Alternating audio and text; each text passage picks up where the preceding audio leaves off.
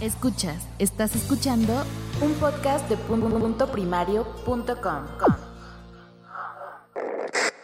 Lunes 19 de septiembre del 2016, sean bienvenidos a este podcast que se llama Escuches este programa gracias a publicared.com, tu negocio en internet.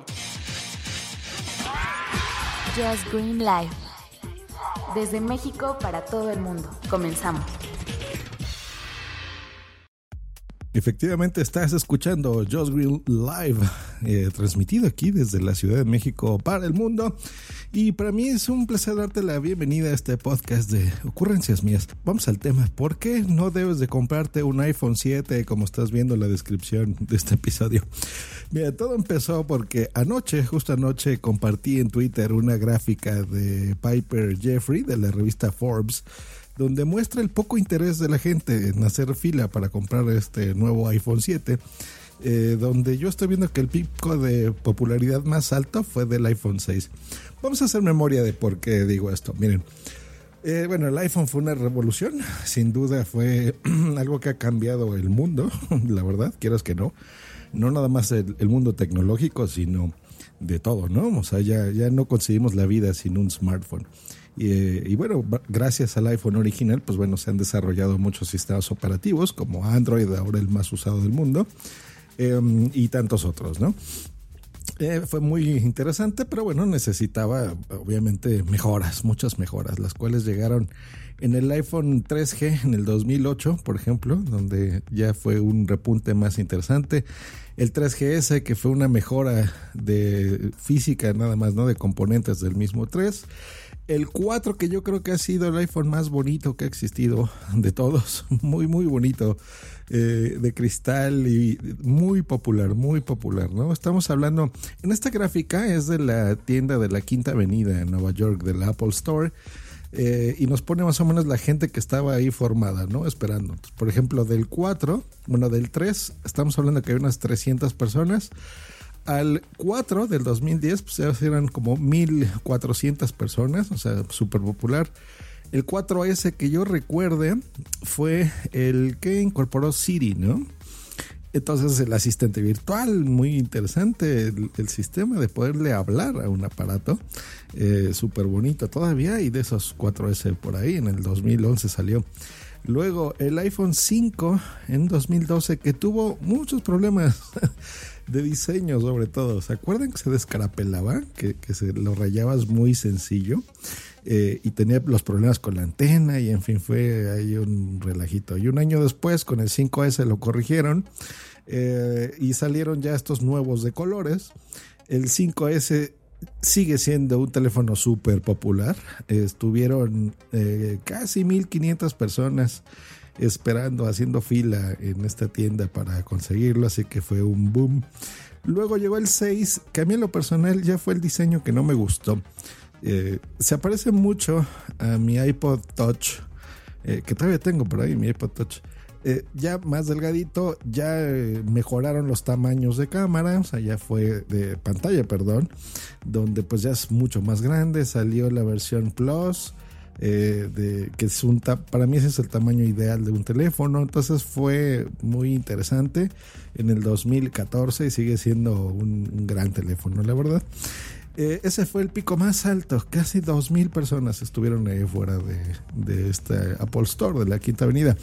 Y nos pasamos a el iPhone 6S y 6S Plus en el 2015, el año pasado. Y aquí disminuyó muchísimo. O sea, se pasó un poquito más de la gente que estuvo en el iPhone 4S. 500 personas. Porque pues ya no fue tanta la novedad, ¿no? Fue lo del 3D Touch, o sea, de, que tú le aprietes un poquito más fuerte la pantalla. A mí se me hace una tontería, la verdad. No, no, no es ninguna revolución tecnológica. Eh, y en este 7 que pues en realidad no trae gran cosa, ¿no? O sea, es negrito y si acaso el plus que le pusieron doble cámara. Obviamente, sí, todos me van a estar diciendo, pero el hardware y la renovación es interior, sí, lo que quieras, pero eh, no sé. ¿Para qué vas a usar tu teléfono? O sea, eh, tu teléfono lo vas a seguir usando para lo mismo, para las redes sociales, para poner ahí una foto en Instagram eh, para ese tipo de cosas. No lo vas a utilizar para algo más, ¿no? Tus juegos ocasionales. Y esto te lo da cualquier teléfono de gama media, ¿no? Ya no se diga nada más de eh, Android, por ejemplo, un mismo iPhone, ¿no? ¿Qué iPhone, por ejemplo, puede ser de gama media? Pues bueno, los, los 5C, eh, por ejemplo, ¿no? Estos nuevos de color, el 5S, el, el nuevo iPhone que sacaron, el SE, por ejemplo, ¿no? Esos gamas medias, eh, más comprables, por supuesto. esos son los teléfonos que tú te puedes comprar. Ahora, ¿cuánto cuesta? O sea, ¿por qué te digo que no vale la pena que te compres estos teléfonos? son extremadamente caros. muy, muy caros. El único lugar donde realmente tú pudieras, eh, pudieses comprarte el teléfono más o menos al precio de lista, que es el que tú vas a encontrar, es en los Estados Unidos. En cualquier parte del mundo, que es donde vamos a, adquirirlo, o sea, por ejemplo, ya en México, en la tienda oficial, eh, en Europa, donde tú estés, pues te va a costar 18.300 pesos, por ejemplo, el iPhone 7 Plus. Eso es un montón de dinero. o sea, no. Son 900 dólares, más o menos, mil dólares. Es lo que te va a costar eh, eso. Es un dineral. Yo eh, Teléfonos que hacen casi lo mismo, por ejemplo, de gama media en Android, cuestan 180 dólares. 180. ¿Cuál es la diferencia? estamos hablando de un montón de dinero, estamos hablando de 800 dólares de diferencia. Y el precio que les di es del, modelo básico, ¿eh? o sea, del más, el de entrada, digamos, del iPhone 7 Plus. Es muchísimo dinero eh, no vale la pena. O sea, si tú eres un super techie y fan de esto, pues bueno, puedes hacerlo. Pero aquí es donde viene la segunda parte. Eh, estamos, eh, estoy pensando en que tú tienes un cierto nivel socioeconómico y bueno, estás, tienes la posibilidad de compártelo y te sobran esos, ese dinero, por ejemplo, ¿no? Esos mil dólares, mil euros. Em, ¿Qué pudieras hacer en, comparación? Bueno, te puedes comprar un teléfono de gama media de la marca que te guste, o sea, puede ser Apple o puede ser cualquiera de Android, que va a ser básicamente lo mismo. y con esos 800 euros o dólares que te quedan, ¿sabes qué puedes hacer con eso? Pues mira, conoce el mundo, muchacho, sal, expande. ¿Te gustan los podcasts y quieres conocer a tu podcaster favorito? Pues mira, cómprate un boleto a Bogotá, tómate un café con Félix. Qué increíble sería eso. Y te sobra dinero. ¿Que quieres un poquito más de presupuesto? Pues vete a otro continente. Vete a desayunar al Champs-Élysées con tu pareja en, París. En París. Eh, vete al Museo del Jamón en Madrid, ahí con buenos amigos, ¿no? Por ejemplo, ahí ve con Salvi, ve con Juan Carlos al Museo del Jamón. Eh, con los de ¿Por qué Podcast? Ahí EOB, que es a todo dar EOB. Con Blanquita Roba, con Jan Bedel, con Kimis, ahí en, en unos Spot Nights en Madrid.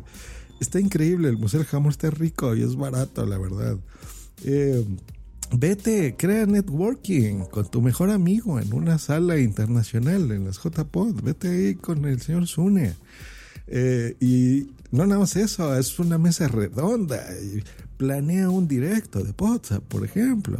Dale un buen abrazo a gente que aprecias, por ejemplo, con barbas. Ahí, ve con Zune, ¿no? Diga con, con, con Emilcar, dale un abrazo. Dile, hermano, aquí estoy, por fin, ya nos volvemos a ver. Eh, esas cosas, o sea, yo sinceramente te digo, ahórrate ese dinero eh, conoce el mundo que te rodea, eh, te va a costar lo mismo que el iPhone 7 Plus. ¿no? Aprecia a tus amigos, descubre otros podcasts escuchando el Metapodcast, por ejemplo. El Metapodcast. Ese tipo de cosas es lo que puedes hacer ahorrándote el, dineral que cuesta un iPhone 7 Plus. ¿Para qué? ¿Para que seas el más cool de tu barrio? ¿Para eso lo quieres nada más? Ahórrate ese dinero, querido escuchar. Eso fue todo. Nos vemos la próxima. Hasta luego. Y bye.